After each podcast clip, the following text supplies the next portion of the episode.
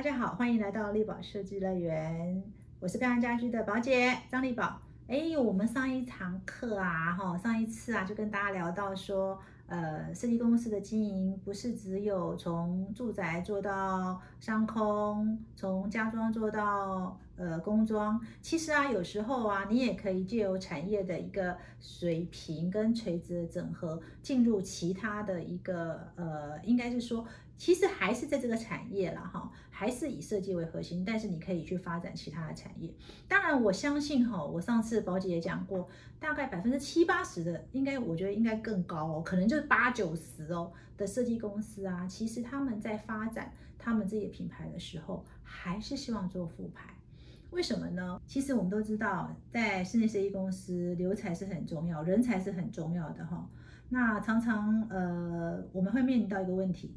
尤其是现在平台又变多了哈，那很容易就发生，就设计师可能呃学一个一两年他就出去了哈，那许能够待个三年已经对你对你算是很客气的哈，已经对你感恩图报了，没有开玩笑。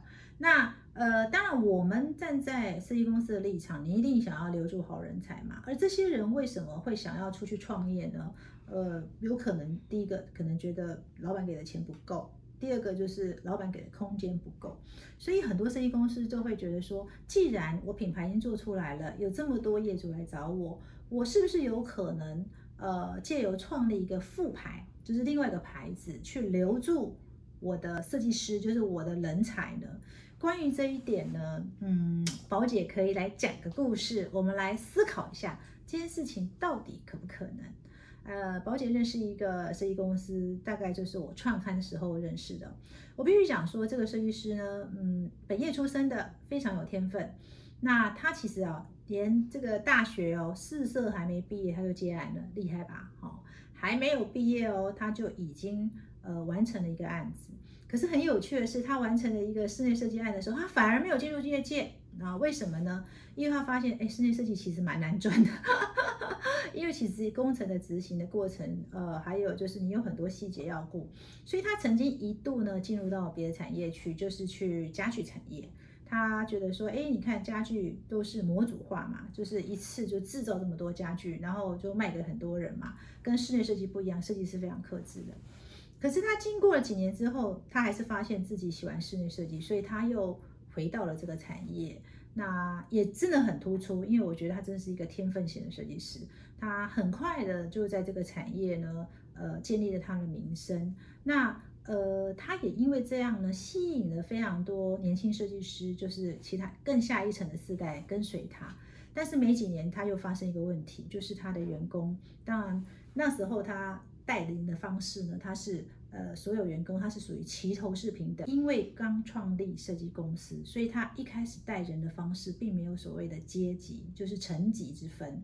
所以说我设计师是一样，所以他第一次遇到的危机就是他创业第七年的时候，他的员工，他的创始员工提出了辞呈，原因很简单，他创始员工发现说，哎，我做七年的跟那个做三年的好像也没什么差别，那。能怎么样？你只能让他离开嘛。那我想，任何一个公司人才流失，哈，对你来说都是损失。好，即便呃，他也许说，呃，不会抢你的业务，呃，关于这一点，我们也是要思考一下。有时候短期之内不抢是可以，但是长期大家也很难嘛，哈，都一定会影响你原来的业务的。那所以在经过这一次惨痛教训之后，他就决定说，诶，我要开始分层级，他就把室内设计师又分成三级，可能下面有助理，然后设计师再来分主案设计师。没想到过个五年吧，又发生问题了，他这个主案设计师又再度要离职了。那他就想说，诶。好不容易呢，我又把三个人拉拔起来，呃，变成主案设计师，也都能够不只能够独立执行案子，还能够带团队执行案子，执行非常多案子。那遇遇到这种人才流失，他当然也想要留啊。于是乎，他就想说，我不如来成立副牌。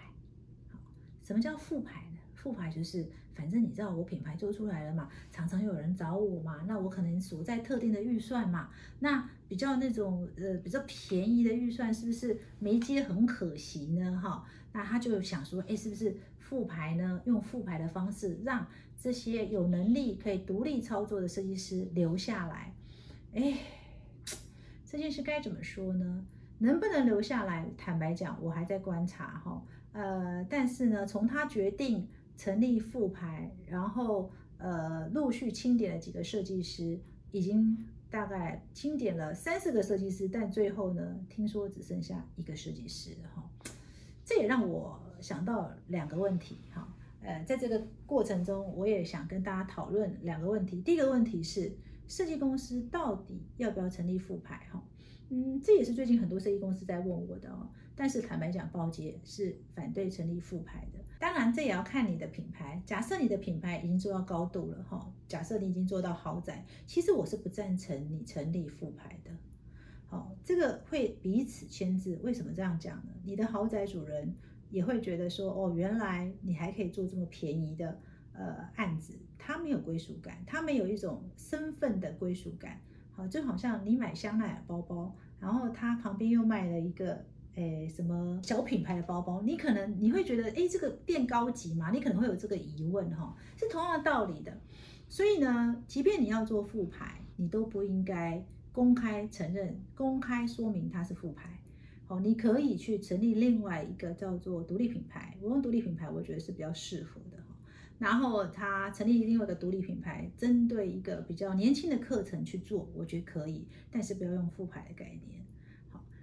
第二个呢，呃，我要讨论的就是说，呃，如果你做的是比较大众型的品牌，哈，就是因为你的客人其实大部分都定在一个中产，那如果你这个时候做副牌，我倒觉得是另外一种尝试，哈。我也看到另外一家设计公司，它就是专门针对中产，可是它最近也成立一个副牌，而且副牌挂名。那这两个品牌有什么不同呢？他们就是把，呃，一个叫做呃专门做重印的，就是比较偏。呃硬体设计的哈，那另外一个品牌是专门做软装的，也就是比较偏软装成色这一块，就硬装会比较少。简单来说，预算更低的课程。那因为中产的客户，其实中产的业主对于阶级，就对于所谓的品牌的位阶差距，其实敏感度不高。也许你是可以这样做的，但是对于已经进入到高阶品牌的设计公司，我是不赞成的哈。这是宝姐提醒大家的。当然，回到这个主题，到底设计师成立复牌这个观念对不对？